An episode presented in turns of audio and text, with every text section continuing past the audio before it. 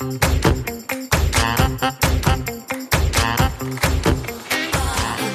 Willkommen zu einer neuen Folge des Finanzhelden-Podcasts Schwungmasse. Mein Name ist Katharina und ich freue mich sehr, dass wir zu dem aktuellen Themenschwerpunkt, den wir auf Instagram haben, nämlich Geldpolitik, eine richtige Wissensfolge an den Start bringen. Und zwar habe ich heute in der Leitung Professor Dr. Mirja Steinkamp. Ihre ganzen Titel, die sie innehat und was sie alles tut, habe ich mir aufgeschrieben. Und zwar hält sie eine Professur an der Nordakademie. Sie ist Aufsichtsrätin bei der Basler AG, Steuerberaterin und Wirtschaftsprüferin und schon seit einer geraumen Zeit Unterstützerin der Initiative Finanzheldin. Sie war auch schon bei einigen unserer Formaten mit dabei, zum Beispiel beim Live-Talk, wo es um das Thema ähm, Anlagestrategien ging und hat das wunderbar erklärt. Deshalb habe ich sie mir gegriffen und Mirja, ich freue mich sehr, dass du dabei bist. Hallo. Hallo, Katharina. Vielen Dank, dass du mich einlädst. Das hat mich gefreut, dass ich nochmal dabei sein kann, denn es macht wirklich immer viel Spaß, in diesen eloquenten Runden über Finanzthemen zu sprechen. Das freut mich sehr. Und ähm, ja, ich habe es eben gesagt, du kannst so wunderbar gut erklären. Das hast du wahrscheinlich auch deiner Rolle dann äh, ja durch die Professur dann auch zu äh, verdanken. Jetzt habe ich schon deine ganzen Titel so ein bisschen ähm, aufgezählt, aber vielleicht magst du selber nochmal mit deinen eigenen Worten sagen, wer bist du, was machst du, wo kommst du her und du kannst dich ja nicht mit allen Themen, die du da machst, gleich viel beschäftigen. Vielleicht wo liegt auch dein Schwerpunkt? Gerne. Also ich habe angefangen, meine, mein Berufsleben sozusagen in der Wirtschaftsprüfung bei Ernst Young. Ernst Young ist ja gerade auch in aller Munde, die so ein bisschen die Presse verfolgen. Ernst Young hat übrigens gerade eine 100-jährige Feier, 100-jähriges Bestehen in Deutschland gefeiert. Ich bin auch einer der 100 Köpfe von ihnen. Aber ähm, im Moment durchleben sie schwierige Zeiten. Ich sage nur Wirecard als Stichwort. Trotzdem kann ich nur sagen, tolle Firma. Danach war ich äh, 14 Jahre lang als Prokuristin tätig und habe Abschlüsse erstellt und äh, die Konzernabteilung eines weltweiten Handelsunternehmens geleitet. Das war super spannend und hatte in dem Bereich sehr viel mit Banken zu tun. Nach insgesamt 20-jähriger, sage ich mal, operativer Berufserfahrung habe ich mich dann entschieden, eine Professur anzunehmen und mein Wissen weiterzugeben und parallel dazu Aufsichtsrätin zu sein. Ich habe zwei Mandate, du hast es gerade gesagt, bei der börsennotierten Basler AG, äh, Hightech-Unternehmen, also Industriekameras und dann bin ich noch einem, bei einem Beratungsunternehmen im Aufsichtsrat und äh, jetzt äh, als Aufsichtsrätin empfange ich quasi gan diese ganzen Berichte, die ich früher geprüft und erstellt habe, weil als Aufsichtsrat beauftragst du ja den Wirtschaftsprüfer. Und äh, die Professur ermöglicht es mir, mein Wissen weiterzugeben und mit jungen Leuten tolle Themen aufzuarbeiten. Und wir haben ja auch schon mal mit Finanzheldin ein Projekt aufgesetzt, äh, gemeinsam und äh, ein Thema bearbeitet. Das macht mir, muss ich sagen, sehr viel Freude. Es ist sehr sehr spannend und äh, sehr äh, vielfältig. Wie bist du denn so ein bisschen zur Professur gekommen? Also wie, ähm, wann hast du dafür den Entschluss gefasst? Ja, ich wurde äh, gefragt, als äh, ob ich Aufsichtsrätin werden wollte und habe dann und dann war zufällig, muss ich gestehen, die Professur ausgeschrieben und ich dachte, das ist eigentlich eine ganz gute Kombination, denn man muss ja schon ein bisschen Zeit mitbringen, auch als Aufsichtsrätin. Wenn du so da äh, so eine Festanstellung hast und wirklich von von acht bis acht arbeitest, ist es dann manchmal ein bisschen schwierig. Ja, da habe ich tatsächlich nach 20 Jahren meinen Beruf nochmal komplett um umgekrempelt, war, äh, das ist ja erst jetzt vier Jahre her, war tatsächlich ein Risiko auch, denn man weiß ja nicht, äh, ob man sich eignet als Dozent. Am Anfang ist es auch ein bisschen hakelig, aber mittlerweile muss ich sagen, es liegt mir sehr, es macht mir sehr, sehr viel Spaß. Da habe ich Glück gehabt. Ich, ich kenne durchaus auch andere, wo das dann nicht so glücklich ausgegangen ist. Aber gut, dann muss man sich nochmal neu orientieren. Ne? Das hört sich auf jeden Fall gut an und ich kann auch nur berichten, wir haben schon mal ein gemeinsames Projekt gemacht, das hat viel Spaß gemacht und ich weiß auch, dass einige deiner Studentinnen und Studenten äh, auch die finanziellen Formate verfolgen und ähm, ich hoffe natürlich, dass auch ganz viele die Folge jetzt hören. Dann lass uns doch über das Thema Geldpolitik reden. Ähm, da gibt's viele, viele Fragen, die ich mir äh, notiert habe und die ich dir stellen möchte. Und bevor wir aber nochmal so richtig da einsteigen, wollte ich mit dir auch über das Thema Geld reden. In Europa haben wir den Euro und ähm, den Euro, das macht es als Währung so besonders im Vergleich zu anderen Währungen, wie zum Beispiel dem Dollar. Was, was macht den Euro so besonders, Mirja? Ja, dass wir eine Staatengemeinschaft sind. 19 Staaten hier in Europa, die ein Eurosystem haben und die hatten früher alles einzelne Währungen. Und äh, obwohl wir halt in Europa so unterschiedlich sind, also auch, auch von der, ich sag mal so Italien, Spanien, Deutschland, von der Mentalität, von den Gesetzen, haben wir halt alle zusammen eine Währung und haben es geschafft, tatsächlich äh, eine Währung auf die Beine zu stellen, sodass äh, der, der Geldtransfer so einfach ist. Äh, es gibt nur noch ein paar Länder, die es nicht haben. Das kennen wir aus dem Urlaub, Dänemark und äh, auch die äh, Engländer. Einige haben Angst davor, obwohl in Summe ist es ja nur förderlich, je größer der Euroraum ist, desto einfacher ist der Geldverkehr. Und ähm, ja, vielen Dank einmal für, für diesen Einstieg. Aber jetzt so zum Thema Geldpolitik. Was ist wirklich die Idee dahinter und welche Aufgabe soll sie erfüllen? Äh, die Geldpolitik, äh, die Idee dahinter ist eigentlich mit wirtschaftspolitischen Maßnahmen die Ziele ähm, der Geldpolitik zu verfolgen. Das oberste Ziel, gerade in Deutschland, da wir äh, in der Nachkriegszeit wirklich mal eine Inflation erlebt haben, eine hohe Inflation, ist Geldwertstabilität. Preisstabilität und Geldwertstabilität. Das ist das oberste Ziel. Die Deutschen sind auch so ein bisschen geschädigt halt aus dieser Phase damals. Und wir haben ja nach dem Krieg dann damals die D-Mark eingeführt und danach ging es den Deutschen auch sehr viel besser. Und sie waren auch alle, alle sehr traurig, die Deutschen, muss man sagen, als dann die D-Mark abgegeben worden ist. Das war nämlich eine sehr stabile Währung und wir dann den Euro bekommen haben. Also in Deutschland wurde das jetzt, wurde das jetzt nicht so gut aufgefasst, aber der Euro, muss man sagen, äh, ist bisher ja ein Erfolg geworden. Bedeutet aber, dass für alle Länder, die da verbunden sind, gewisse Disziplin herrscht, weil ja alle äh, diese geldpolitischen Entscheidungen und Maßnahmen in ihren Ländern umsetzen müssen, um ihnen den Euro stabil zu halten. Du hast jetzt eben schon ein paar Fachbegriffe genannt. Ähm, ich habe es mir für zwar für einen Ticken später aufgeschrieben, aber ich dachte, wir können ja jetzt schon einmal darüber sprechen. Du hast Inflation, Preisstabilität und das Thema ähm, Kaufkraft dann auch erwähnt. Magst du vielleicht einmal so ein bisschen darauf eingehen, was dahinter steckt? Weil dann können wir später sozusagen, hat man schon die Erklärung, wer, wer mit den Begriffen noch nicht so viel zu tun hatte und kann das sozusagen für den späteren Verlauf schon mal abspeichern. Kommen wir am besten erstmal zu äh, Kaufkraft. Was ist die Kaufkraft? Das ist im Prinzip das, was sich jeder von seinem Einkommen, vielleicht auch äh, zusätzlich Ersparnisse leisten kann, also einen gewissen Warenkorb, Waren, die man sich leisten kann. Diese Waren sind in Deutschland, misst man diese Kaufkraft an einem Warenkorb. Das ist ganz interessant. Dieser Warenkorb ist äh, zusammengestellt, der wird ab und an angepasst, hat aber in Summe tatsächlich 650 Produkte da drin und von jedem ist halt äh, eine gewisse Gewichtung in diesem Warenkorb und man verfolgt quasi, wie sich die Preise dieses Warenkorbes verändern, denn es gibt natürlich immer mal Sachen, die billiger werden. Das wissen wir alle so. Die technischen Geräte werden eigentlich tendenziell immer billiger. Andere Sachen äh, steigen. Würden wir jetzt ähm, unser Einkommen stabil haben, also keine Gehaltssteigerung und der Warenkorbpreis steigt ständig, dann werden wir also reale Einkommensverluste haben und unsere Kaufkraft sinkt. So ist es aber, dass die meisten ja, äh, das kann man ganz nebenbei, wo wir darüber reden, ja auch empfehlen. Also Gehaltssteigerung sollte man jedes Jahr zumindest in Höhe, und jetzt kommen wir zum zweiten Begriff, der Inflation haben. Denn äh, ein Inflationsausgleich bedeutet, dass das Gehalt insofern ansteigt, wie eben dieser Warenkorb ansteigt. Inflation bedeutet eigentlich nur die Preissteigerung dieses Warenkorbes. Wenn wir jetzt vorhin gesagt haben, das oberste Ziel der ähm, wirtschaftspolitischen Entscheidung ist äh, Preisstabilität, dann ist da sage ich mal, im Euroraum. Die Europäische Zentralbank hat sich selber dort ein Ziel gesetzt. Das kennen vielleicht viele. Und zwar ist das Ziel eine Inflationsrate um und bei zwei Prozent. Und das bedeutet also, dass jedes Jahr die Preise ungefähr um zwei Prozent steigen. Im Moment haben wir eine Preissteigerung im Juni, war das 0,9 äh, Prozent, also ein bisschen geringer. Und ähm, dann kann man natürlich nur sagen, für eure Gehaltsanpassungen, die sollten immer in Höhe dieser Inflation sein, sonst habt ihr reale Einkommensverluste und könnt irgendwann euch für das Gehalt, was ihr verdient, immer weniger leisten. Das war die Inflation. Und die Deflation ist natürlich äh, das Gegenteil davon. Deflation haben wir wahrscheinlich alle jetzt so ein bisschen erlebt gerade. Deflation bedeutet nämlich, dass die Preise sinken. Und wo haben wir das erlebt? Ähm, die Bundesregierung hat ja versucht, die Konjunktur anzukurbeln. Corona lässt grüßen. Und zwar durch eine äh, geniale Maßnahme, die sehr viel ähm, Verwaltungsaufwand erfordert. Sie haben den Umsatzsteuersatz gesenkt von 19 auf 16 Prozent. Und in der Sekunde, wo sie das veröffentlicht haben, äh, können wir uns ja alle vorstellen, haben alle aufgehört, Waren zu kaufen, zumindest die, die größer sind. Also falls jemand jemand äh, vorhatte, sage ich mal zum Beispiel ein Auto zu kaufen, wird er sofort äh, gezögert haben, das Auto in dem Monat zu kaufen und hat gewartet bis Juli. Da äh, tritt, ist es in Kraft getreten, diese Senkung, weil er ja wusste, dass die Preise sinken. Und äh, das ist also jetzt real gerade passiert und das hat jeder ja im eigenen Leibe erfahren. Deflation bedeutet also, man geht davon aus, dass die Preise immer weiter sinken und ähm, das wird dann durch eine Kaufzurückhaltung begleitet und das führt halt dann äh, dazu, ähm, naja, wenn man weniger kauft, das merken ja die Leute jetzt, dann ähm, werden die Gehälter gekürzt, Kurzarbeit, sinkende Nachfrage, Mitarbeiter werden entlassen. Also das hört sich auf den ersten Blick ganz gut aus äh, an, sinkende Preise. Aber wenn man länger drüber nachdenkt, äh, hat es halt ähm, Auswirkungen auf die Konjunktur und nachher auf uns alle, wenn halt weniger äh, gekauft wird, nachgefragt wird. Und diese Deflation ist sehr gefährlich. Da möchte keiner rein in eine Rezession. Und deswegen versucht man immer eine, eine kleine ähm, Inflation zu haben, also eine kleine Preissteigerung, um auf gar keinen Fall in die Deflation zu rutschen. Denn da wieder rauszukommen, ist sehr schwierig. Vielen, vielen Dank für die Erklärung der Begriffe. Ich weiß genau, warum ich dich als Podcast-Gast eingeladen habe.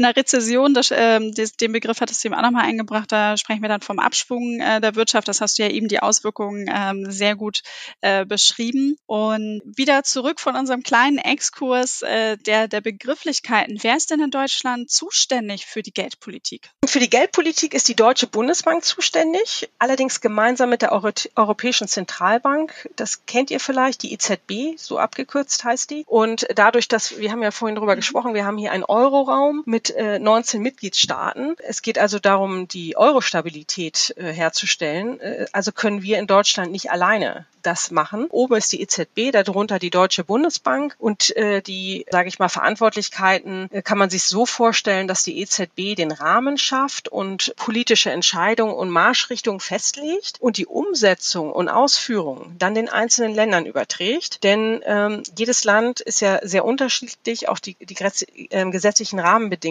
Das muss dann die Deutsche Bundesbank quasi an Deutschland anpassen und dann hier umsetzen. Wenn dann sozusagen die EZB alles irgendwie vorgibt, den Rahmen gibt, warum gibt es dann eigentlich noch die Deutsche Bundesbank oder jedes weitere EU-Mitgliedsland hat ja auch eine eigene nationale Notenbank? Warum ist das dann so? Warum braucht man das?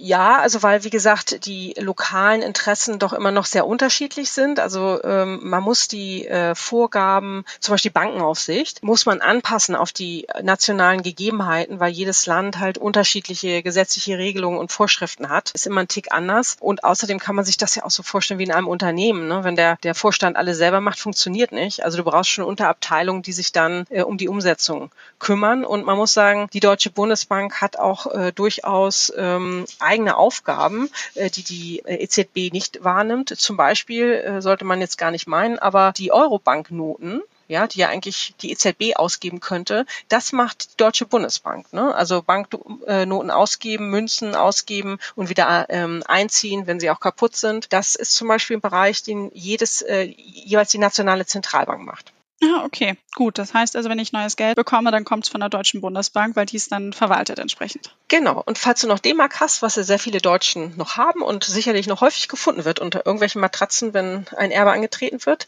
kannst du äh, zu der Deutschen Bundesbank gehen und die tauschen dir D-Mark immer noch in Euro. Ich persönlich habe leider keine mehr. Ähm, ich kann mich noch an den Moment erinnern, wo ich meine D-Mark abgegeben habe und dann diese Euro-Starter-Pakete in den Händen gehalten habe. War ich noch relativ jung, aber es war ein ganz besonderer Moment und ich bin mir sicher, dass Eltern und Großeltern noch D-Mark äh, zu Hause haben. Man hatte ja dann auch irgendwie so, doch, hat man irgendwie doch nochmal was aufbewahrt. Gehört, glaube ich, irgendwie in jeden deutschen Haushalt dann doch nochmal mit dazu. Auf jeden Fall. Und falls euch das irgendwann in die Hände oder äh, kommt und, äh, also ihr könnt das sozusagen ein Leben lang umtauschen. Also in Hamburg ist die Deutsche Bundesbank an der Ostweststraße ganz nebenbei. Ich war da auch schon und habe selber schon ja. D-Mark umgetauscht. Jetzt gibt es neben Geldpolitik auch den Begriff Finanzpolitik und irgendwie für viele sagen ja, okay, Geld, Finanzen, das ist ja irgendwie äh, gleiche, ganz ähnlich. Was ist, was ist der Unterschied zwischen der Finanz- und der Geldpolitik und wie grenzt sich das Ganze ab? Sagen wir mal, was ist gemeinsam? Gemeinsam ist eigentlich das Interesse zum Beispiel, äh, die Wachs dass, dass das Wachstum oder die Konjunkturaussichten in Deutschland positiv sind. Das wollen beide, ne? also Geldpolitik und Finanzpolitik. Finanzpolitik bedeutet aber, das sind die Einnahmen und Ausgaben der öffentlichen Haushalte, das Budget. Ne? Also ähm, ist jetzt, äh, äh, wir kommen ja gleich sicherlich noch zu den Maßnahmen der Geldpolitik. Die Finanzpolitik dreht sich um den Haushaltsplan, das Budget, was also die Bundesrepublik Deutschland hat, was aber auch, äh, sage ich mal, die, die Länder haben. Wir haben ja Hamburg, Bremen und, Nordrhein-Westfalen und Bayern. Jeder hat ein Budget und auch die Kommunen haben ein Budget. Und man versucht mit diesen Budgets eben auch Einfluss auf die Konjunktur zu nehmen. Man kann zum Beispiel halt ähm, gucken, Wirtschaftswachstum ankurbeln, indem man öffentlich Aufträge vergibt, mehr oder weniger. Man versucht natürlich auch durch die Haushaltspolitik, also ich sage nur progressive Einkommensteuer, man versucht Einkommensteuer ähm, äh, Ungleichheiten, äh, die natürlich hier bestehen, zu vermeiden. Wir wissen alle, äh, wenn man mehr verdient, äh, steigt dann der Steuersatz und man schöpft sozusagen bei den Gutverdienern dann ein bisschen Einkommen mit Hilfe der Steuern ab. Und man versucht dann in dieser äh, Finanzpolitik dann auch äh, die Einnahmen dorthin zu lenken, wo sie politisch gesehen äh, sinnvoll sind. Ähm, zum Beispiel, ich sag mal, Steuern auf Tabak versucht man halt die Leute vom Rauchen abzuhalten und sicherlich auch Einnahmen zu generieren. Es gibt aber auch natürlich sehr viele Maßnahmen, um zum Beispiel ähm, Kinder zu fördern. Also äh, man versucht zu lenken, aber eben auch die, die Konjunktur durch äh, Aufträge äh, und so weiter anzustoßen. Das heißt, wir haben da also wirklich eine, ähm, eine klare Abgrenzung. Jetzt hast du es eben schon angesprochen, die, äh, die Maßnahmen der Geldpolitik. Welche Instrumente und Maßnahmen haben wir denn da? Ja, die Maßnahmen, das, das Oberste, was wir alle kennen, ist ähm, die Zinspolitik. Man kennt immer diesen äh, Leitzins, äh, hast du vielleicht schon mal ähm, gehört. Das heißt, ähm, da gibt es äh, mehrere kurzfristige und langfristige Leitzinsen, aber diese, diese Zinsdiskussion bedeutet, dass die Zinsen, der Leitzins wird festgelegt von der Deutschen Bundesbank und zu diesem Zinssatz können sich die Geschäftsbanken und äh, mit Geschäftsbanken meine ich äh, natürlich einmal, wo sich Unternehmen refinanzieren, aber auch der Konsument kann sich da natürlich refinanzieren. Und diese Geschäftsbanken refinanzieren sich zu diesem Leitzins bei der Deutschen Bundesbank. Und klar, ne, je höher der Zins ist, äh, desto weniger werden sie sich finanzieren. Und wenn die Zinsen sinken und im Moment haben wir ja in Anführungsstrichen so eine Nullzinspolitik. Dann tut es natürlich nicht weh und dann wird mehr Geld abgerufen und dann ist viel Geld im Umlauf und die Geschäftsbanken können ähm, viele Kredite geben. Und äh, wenn äh, man leicht äh, Kredit bekommt, ist man halt eher geneigt, Investitionen zu tätigen, Ausgaben zu tätigen und das alles hat einen positiven Einfluss auf die Konjunktur. Eine ähm, Frage an dieser Stelle zum, zum Leitzins. Du hast gesagt, die Bundesbank legt den fest. Ist es so, dass jedes Land das wirklich wirklich den Leitzins immer für sich selber festlegt oder ähm, gibt da die EZB, gibt die da eine Richtlinie vor ähm, oder ist da wirklich jedes Land frei? Die Zinspolitik ist so, das macht ja auch die ähm, äh, diese Pressekonferenz, die immer heiß erwartet wird. Alle sechs Wochen ähm, sehen wir ja immer Christine Lagarde in dieser Sitzung, äh, wo sie dann über den Zins äh, etwas erzählt. Sie legt den äh, fest und äh, das ist immer eine ganz wichtige Sitzung, weil dann alle wissen, in welche Richtung das geht. Auf jeden Fall spannend. Und jetzt sprichst du äh, Christine Lagarde an. Ähm, erstmalig, dass eine Frau an der Spitze der Europäischen Zentralbank ist. Und ähm, jetzt ist sie wahrscheinlich nicht alleine dafür zuständig, den ähm, und nur den Leitzins festzulegen, sich die, sich die Märkte da anzuschauen. Ähm, was sind so alles Ihre Aufgaben? Ähm, was, was bringt das ganze Amt mit? Ja, stimmt, du hast recht, sie ist nicht alleine. Sie, ähm, das ist so ein Direktorium aus sechs Personen und dann eben von äh, jeder nationalen Zentralbank ähm, ist dann immer der Präsident, also der Präsident von unserer Deutschen Bundesbank ist ja äh, Dr. Jens Weidmann. Ähm, der ist äh, auch Mitglied in äh, diesem äh, Beschlussorgan des äh, Europäischen Zentral, äh, der Europäischen Zentralbank. Und sie steht aber an der Spitze und einer ihrer ganz wichtigen Aufgaben ist äh, tatsächlich auch die Kommunikation und die Beschlüsse, die sie fassen, ähm, zu kommunizieren in dieser Pressekonferenz und Vertrauen sozusagen, Vertrauen aufzubauen, dass alle auch Vertrauen in die Geldwertstabilität haben. Und das wird auch immer sehr genau beobachtet. Und wenn sie da mal ein falsches Wort sagt, hat das immer ähm, tatsächlich teilweise große Auswirkungen äh, auf den äh, Kapitalmarkt.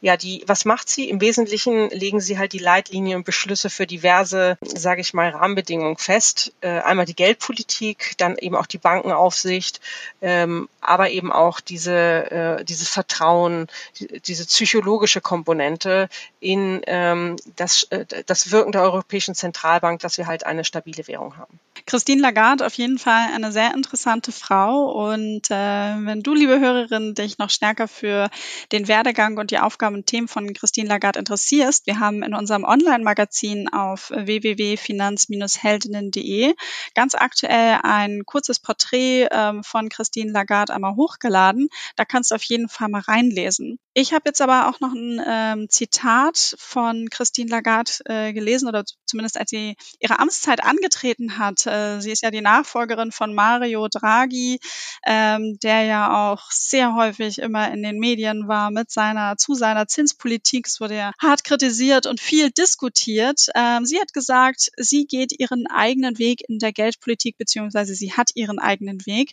Äh, was hat sie damit gemeint? Ja, da gibt's äh, zwei Möglichkeiten, was sie damit gemeint hat. Einmal hat sie gesagt, jeden Stein in der EZB wolle sie umdrehen. Das heißt, alle Maßnahmen, mhm. die äh, Mario Draghi bis dato getroffen hat, ne, äh, und das ist eben diese, diese Nullzinspolitik. Ähm, man, also eigentlich ist man, äh, also mit, mit den Maßnahmen und die man so hat, also die Zinspolitik, ähm, äh, also ich sage mal, man kann ja nicht noch niedriger gehen. Und wir haben bei den Geschäftsbanken ja teilweise schon negative Zinsen. Also äh, das ist ausgeschöpft. Und da war eben einmal so, äh, dass sie sagte, sie guckt sich das alles an, ob die Maßnahmen, die getroffen worden sind, ob die so weitergeführt werden. Ähm, das ist das eine. Und das fanden tatsächlich viele Kritiker sehr gut, dass sie all diese Maßnahmen, also wir haben über den Leitzins gesprochen, aber es gibt ja auch noch, ähm, sage ich mal, eine Mindestreservepolitik und eben die Öffentlichkeitsarbeit. Äh, dass sie das sich alles anschaut und wirklich nochmal evaluiert, ob das der richtige Weg ist. Das ist das eine. Und das andere, was sie sagte, ähm, ich werde meinen eigenen Stil haben und das bezog sich auf das Thema Sprache. Äh, ihre Idee war ähm, zu sagen, dass sie gerne diesen Vertrauensverlust, der im Moment so ein bisschen äh, zu sehen ist mit dieser Nullzinspolitik, ähm, also warum ist ein Vertrauensverlust da? Ja, weil wir ähm, Konsumenten, wir Sparer, wir kriegen ja nichts mehr dafür. Also eigentlich ist das mhm. äh, eine tägliche Geldentwertung, wenn die Inflation, ähm, sag ich mal, zwei Prozent sein soll, aber du kriegst kein, keine zwei Prozent auf dein Geldguthaben, dann bedeutet das, dass dein Geld sich äh, jeden Tag entwertet. Und da verliert man natürlich Vertrauen. Und ihre Idee war halt zu sagen, wir müssen äh, die Menschen abholen und Menschen mit unterschiedlichem Bildungsniveau und unterschiedlichem äh, Vorwissen müssen wir besser erreichen. Und da wollte sie dann halt ähm, ja etwas umgangssprachlicher äh, in ihren Pressekonferenzen Grenzen sein. Aber ähm, diesen Stil äh, hat sie, ähm, ja, hat sie dann wohl einmal gefahren und hat dann so ein bisschen lo einen lockeren Spruch gelassen über ähm, Zinsen und Italien. Und das erzeugte dann aber leider gleich Panik an den Börsen. Und ähm, da hat sie dann halt eingesehen, also wenn sie halt ein Wort sagt, alle hören genau zu und versuchen äh, sonst was da hinein zu interpretieren, ähm, das geht nicht. Und aus diesem Grunde bei den äh, letzten Pressekonferenzen hatte sie dann tatsächlich wieder ihre Antworten vom Zettel abgelesen, damit da keine Missverständnisse auftauchen. Also äh, es ist einfach zu wichtig, was sie sagt, denn ähm, das kann viel Geld in die eine oder andere Richtung für gewisse Anleger und Investoren bedeuten. Eigentlich äh, ein total guter und spannender Ansatz, den sie ja da hatte, denn ähm, häufig ist es ja wirklich so, dass äh, wenn man solche Formate verfolgt, das äh, wirkt relativ langweilig dann fallen da viele Begriffe, äh, mit denen man nichts anfangen kann. Das wäre ja wirklich schon schön, äh, das Thema anders aufzubereiten. Aber äh, das haben wir uns als Finanzheldin ja zum Beispiel auch auf die Fahne geschrieben, genau solche Themen dann etwas verständlicher darzustellen. Und äh, deshalb diskutieren wir jetzt darüber. Wenn Christine Lagarde es schon nicht kann, dann machen wir es halt. Absolut. Äh, wir können das auch und dürfen das auch, weil wenn wir, äh, sage ich mal, uns unterhalten, hat das keine Auswirkung, weil wir nicht entscheidungsbefugt sind. Aber sie ist es nun mal. Und äh, da merkt man halt, dass da wirklich jedes Wort auf die Goldwaage gelegt wird und sie am Ende nicht anders kann. Ne? Ich bin aber auch ganz froh, nicht in ihrer Rolle zu sein. Das äh, stelle ich mir auf jeden Fall sehr anstrengend und, und schwierig vor. Dennoch, du hast vorhin einen Begriff gesagt, und zwar die Mindestreservepolitik. Ähm, vielleicht magst du da noch mal so einen ganz kurzen, äh, kurzen Exkurs geben und sagen, was hat es denn mit der Mindestreservepolitik auf sich? Ja, das, äh, das geht darauf, dass die Geschäftsbanken ja Kredite vergeben und ähm, äh, das ist so ein äh, Sicherheitseinbehalt. Das heißt, ähm, wenn du ein Girokonto bei einer Bank hast, dann muss die Bank in Form von, von ähm, Einlagen bei der ähm, Deutschen Bundesbank eine Mindestreserve vorhalten. Das heißt, ein Teil ähm, des Geldes, was du bei der Bank geparkt hast, muss die wiederum bei der Zentralbank parken. Und äh, über diese Höhe ja, dieser Mindestreserve kann man halt steuern, ähm, wie viel Geld im Umlauf ist. Und wenn man halt jetzt eine expansive Geldpolitik betreiben möchte, also Konjunktur ankurbeln, dann ist die Mindestreserve besonders gering. Und ähm, andersrum restriktiv würde man sie hochhalten. Und das beeinflusst einmal die, die Geldmenge im Umlauf, ähm, wie viel Kredite man vergeben kann und auch die Bereitschaft der Banken, ob sie einen Kredit vergeben wollen. Also damit kannst du quasi die Geldmenge steuern. Du hast jetzt ebenso auch erzählt, bei den ganzen Maßnahmen ähm, viel ist es ja so, dass halt eben das ganze, dass sich die ganzen Maßnahmen äh, der Bundesbank, der EZB, dass sich das Ganze halt eben Richtung Geschäftsbanken, ähm, ja, an die halt wirklich richtet. Wie merke ich denn jetzt als Bürgerin, ähm, die Auswirkungen der Geldpolitik. Ähm, äh, was, was kommt denn jetzt genau so ein bisschen bei mir an? Ja, genau. Ähm, mit dieser Zinspolitik ist es, äh, den hatten wir diesen Leitzins. Ne? Wenn der steigt, ähm, dann bedeutet das, dass die Geschäftsbanken sich zu höheren Konditionen nur bei der europäischen, also bei der Deutschen Bundesbank refinanzieren können und äh, können natürlich am Ende ähm, müssen sie diesen, diesen höheren Zins auch weitergeben untereinander einmal, wenn sie sich gegenseitig Geld leihen. Das sind die Interbankzinssätze. Aber am Ende kommt es eben auch beim Verbraucher an, ähm, dass er, wenn er einen Kredit haben möchte, dass er natürlich auch mehr Zins zahlen muss. Also es wird am Ende ja durchgereicht. Richtig, und man hat ja gerade irgendwie, zumindest habe ich privates ja auch so ein bisschen verfolgt, äh, durch das Thema Immobilienfinanzierung. Äh, man hat gedacht, man hat schon guten Zeitpunkt gehabt, äh, dass äh, die Zinsen runtergegangen sind. Da hat sich noch mal einiges getan. Und wenn man so mit den Eltern mal spricht, was die an Zinsen bezahlt haben für eine Immobilienfinanzierung, ähm, das sind ganz andere Prozentsätze gewesen. Da waren aber dann auch die Preise anders. Das muss dann auch nochmal sein. Da waren die Preise für Immobilien auch niedriger. Und das ist dann schon spannend, äh, wie sich das Ganze dann auch wirklich verändert. Absolut. Ähm, also ich, ich habe auch noch einen höheren Zinssatz als du, würde ich sagen. Und dann in dem Moment denkt man auch so, oh, guck mal, wie die Zinsen sich entwickeln. Aber die Wahrheit ist ja, wenn wir das jetzt mal praktisch sehen, du hast eine Immobilie und du bist ja nie allein. Also wirst du dann immer dir genau ausrechnen, wie viel du, du dir leisten kannst für diese Immobilie, um halt zu bieten. Und das machen die anderen ja auch. Und wenn die Zinsen dann sinken, sinken sie ja für alle mit dem Ergebnis, dass die Preise der Immobilien steigen weil du ja immer genau so das Maximum, was du dir leisten kannst, bieten wirst. So am Ende hast du nichts gewonnen. Ne?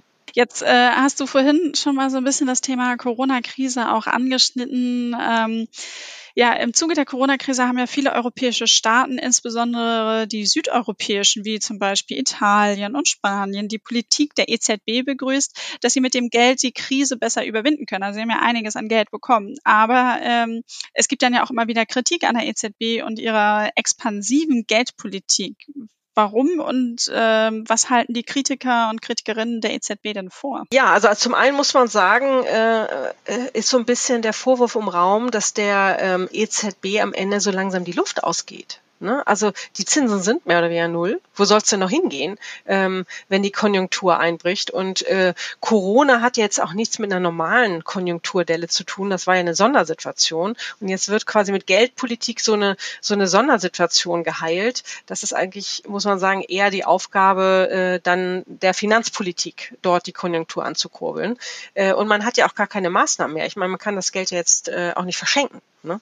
Ähm, das ist so ein bisschen die Kritik, dass eigentlich ähm, da gar kein Puffer mehr ist, um jetzt nochmal die Konjunktur äh, anzukurbeln. Jetzt äh, der, der Zinssatz liegt am Boden, äh, dann gibt es immer noch, äh, hast, hat, habt ihr vielleicht schon mal gehört, Anleihekäufe, ne? dass äh, die äh, ganz viele Anleihen gekauft werden von Banken ähm, und äh, dort dann sozusagen die Geldmenge äh, erhöht wird mit dieser Anleihekäufe, weil äh, wenn die Deutsche Bundesbank oder die Europäische Zentral, Zentralbank Anleihen kaufen, ist das ja nicht so, dass sie Geld nehmen, was sie haben, sondern sie schaffen neues Geld. Ja, sie drucken quasi das Geld, um diese Anleihe, Anleihekäufe zu finanzieren und ähm, erhöhen dadurch die Geldmenge bei den Geschäftsbanken. Und dann können die halt wieder ähm, Kredite vergeben. Ja, und es ist jetzt ganz schwierig, das zurückzudrehen. Ne, wir äh, haben die Corona-Krise und wie willst du jetzt aus dieser, dieser äh, expansiven Geldpolitik wieder rauskommen? Und eigentlich würde man ja jetzt erwarten, dass wir unserem Ziel Inflation zwei Prozent dann natürlich sehr nahe sind. Das, ähm, also laut Lehrbuch müsste das jetzt so sein. Aber ich habe ja gerade gesagt, im Juni ist die Inflationsrate 0,9 Prozent. Das heißt, es verpufft. Wir sind nicht bei zwei Prozent und eigentlich haben wir nichts mehr im Köcher. Ne? Und das ist so ein bisschen die Kritik auf jeden Fall, äh, wenn du es so erklärst, eine, eine verständliche Kritik. Und wenn man aber mal über den großen Teich guckt in die USA, äh, die, die Fed sozusagen das Gegenstück zur EZB, die macht dort ja ähm, ähnliches. Sie haben ja auch wahnsinnig viel Geld in den Markt gepumpt. Ähm, sie hatten ja noch mal vor einigen Wochen weitere 600 Millionen äh, Milliarden Euro in ihr äh, PEP-Programm, Pandemic Emergency Purchase Program, äh, reingesteckt und auch beschlossen, dass es halt mindestens bis Juni 2021 verlängert wird. Also man sieht, dort passiert Ähnliches. Ähm, wie kann man das dann jetzt sozusagen dann auch weltweit betrachten? Also steuern wir alle äh, in die falsche Richtung? Oder wie, wie würdest du jetzt sagen, wie, wie kann man das sozusagen auch so ein bisschen greifen? Oder was, was sollte das einen auch für die Zukunft so ein bisschen, ähm, welche Gedanken muss man sich vielleicht auch ein bisschen machen? Naja, das, das Risiko ist ja, was man sagt, ähm, dass jetzt viele Unternehmen am Leben gehalten werden, deren Geschäftsmodell gar nicht tragfähig ist. Und die werden nur am Leben gehalten, weil der Zinssatz so niedrig ist, weil die Refinanzierung so niedrig ist. Ähm, und das Gleiche gilt im Privatbereich. Wir haben vorhin über Immobilien gesprochen. Mit, ähm, ne, es wird also äh, Geld äh, zu sehr, sehr günstigen Konditionen ausgegeben an, ähm, sage ich mal, äh, Bürger und Bürgerinnen, die sich dann gerne natürlich eine Immobilie kaufen. Und das haben wir ja in den USA schon gehabt. So kam ja die letzte äh, Bankenkrise dort zustande. Und plötzlich äh, steigen die Zinsen, dann können sie ihre äh, Zinsen und Tilgung nicht mehr bedienen. Und dann haben wir große Kreditausfälle und das kommt dann wieder auf die Banken zurück und dann äh, haben wir ein Bankenrisiko. Das ist so ein bisschen äh, die Schwierigkeit. Jetzt im Moment bei diesem niedrigen Zinssatz kann man viele Schulden machen, alles ist gut, aber irgendwann steigen die Zinsen und dann werden die Leute es nicht mehr bedienen können, weder Unternehmen noch äh, Immobilienkäufer. Verkäufer und dann kommt das böse Ende. Auf jeden Fall äh, eine spannende Situation. Für einen persönlich natürlich dann immer wichtig, genau das auch ein bisschen im Blick zu haben, äh, etwas in die Zukunft zu schauen, zu schauen, äh, wie bin ich selber finanziell aufgestellt und sich dann darum auch zu kümmern, da für sich die richtigen Fäden zu ziehen und ähm, ja, möglichst äh, gute Entscheidungen zu treffen. Ähm, Mirja, ich bin mit meinem Fragenzettel am Ende, ich habe wahnsinnig viel Wissen äh, nochmal von dir bekommen und ich muss gestehen, ich hatte das zwar alles mal in der Schule, aber das ist auch schon eine Weile her und mein, das nochmal so ein bisschen aufzufrischen, äh, fand ich total gut, deshalb habe ich mich so auf die Folge gefreut. Gibt's noch was, wo du sagst, das sollte man sich nochmal anschauen, das ähm, sollte man wissen oder ähm, ja, vielleicht noch irgendwie so ein Abschlussappell von dir? Abschlussappell. Ja, gut, wir müssen natürlich alle gucken, was du, das eine, was du gesagt hast, ist richtig. Wenn du eine Immobilie kaufst, äh, rechnet euch das bitte durch, falls die Zinsen steigen, dass ihr euch da nicht übernehmt. Und das andere ist natürlich, äh, wer Geld aktiv hat, also ein Guthaben, muss sich auch gut überlegen, wo er es investiert. Auf ein Sparbuch macht es wenig Sinn. Ähm, da sollte man vielleicht mal gucken, Aktien oder Immobilien ist jetzt natürlich auch nicht schlecht. Also äh, persönlich sollte man sich die Finanzen angucken. Die Situation ist eine sehr besondere. Man muss das Risiko sehen, aber eben auch die Chancen. Das könnte ich nur noch mal unseren Finanzhelden mitgeben. Und ansonsten kann ich nur sagen, vielen Dank für die Einladung. Hat Spaß gemacht und war sehr kurzweilig. Hätte ich gar nicht so gedacht bei dem Thema. Äh, ja, denkt man manchmal gar nicht, aber das freut mich, dass du das auch so siehst. Mir ist es nämlich auch so ergangen, weil wenn ich jetzt schon auf die Uhr gucke und sehe, wir haben schon über eine halbe Stunde gesprochen, fand ich das total gut. Und äh, wer weiß, vielleicht kannst du ja demnächst deinen Studentinnen und Studenten einfach mal die Folge dann zur Verfügung stellen, wenn es bei euch um Intro geht zum Thema Geldmarktpolitik. Ähm, und mit diesen Worten äh, sage ich vielen, vielen Dank, Mirja, für deine Zeit und ähm, wünsche dir noch einen schönen Tag. Vielen Dank und ja, bis zum nächsten Mal. Tschüss, Katharina.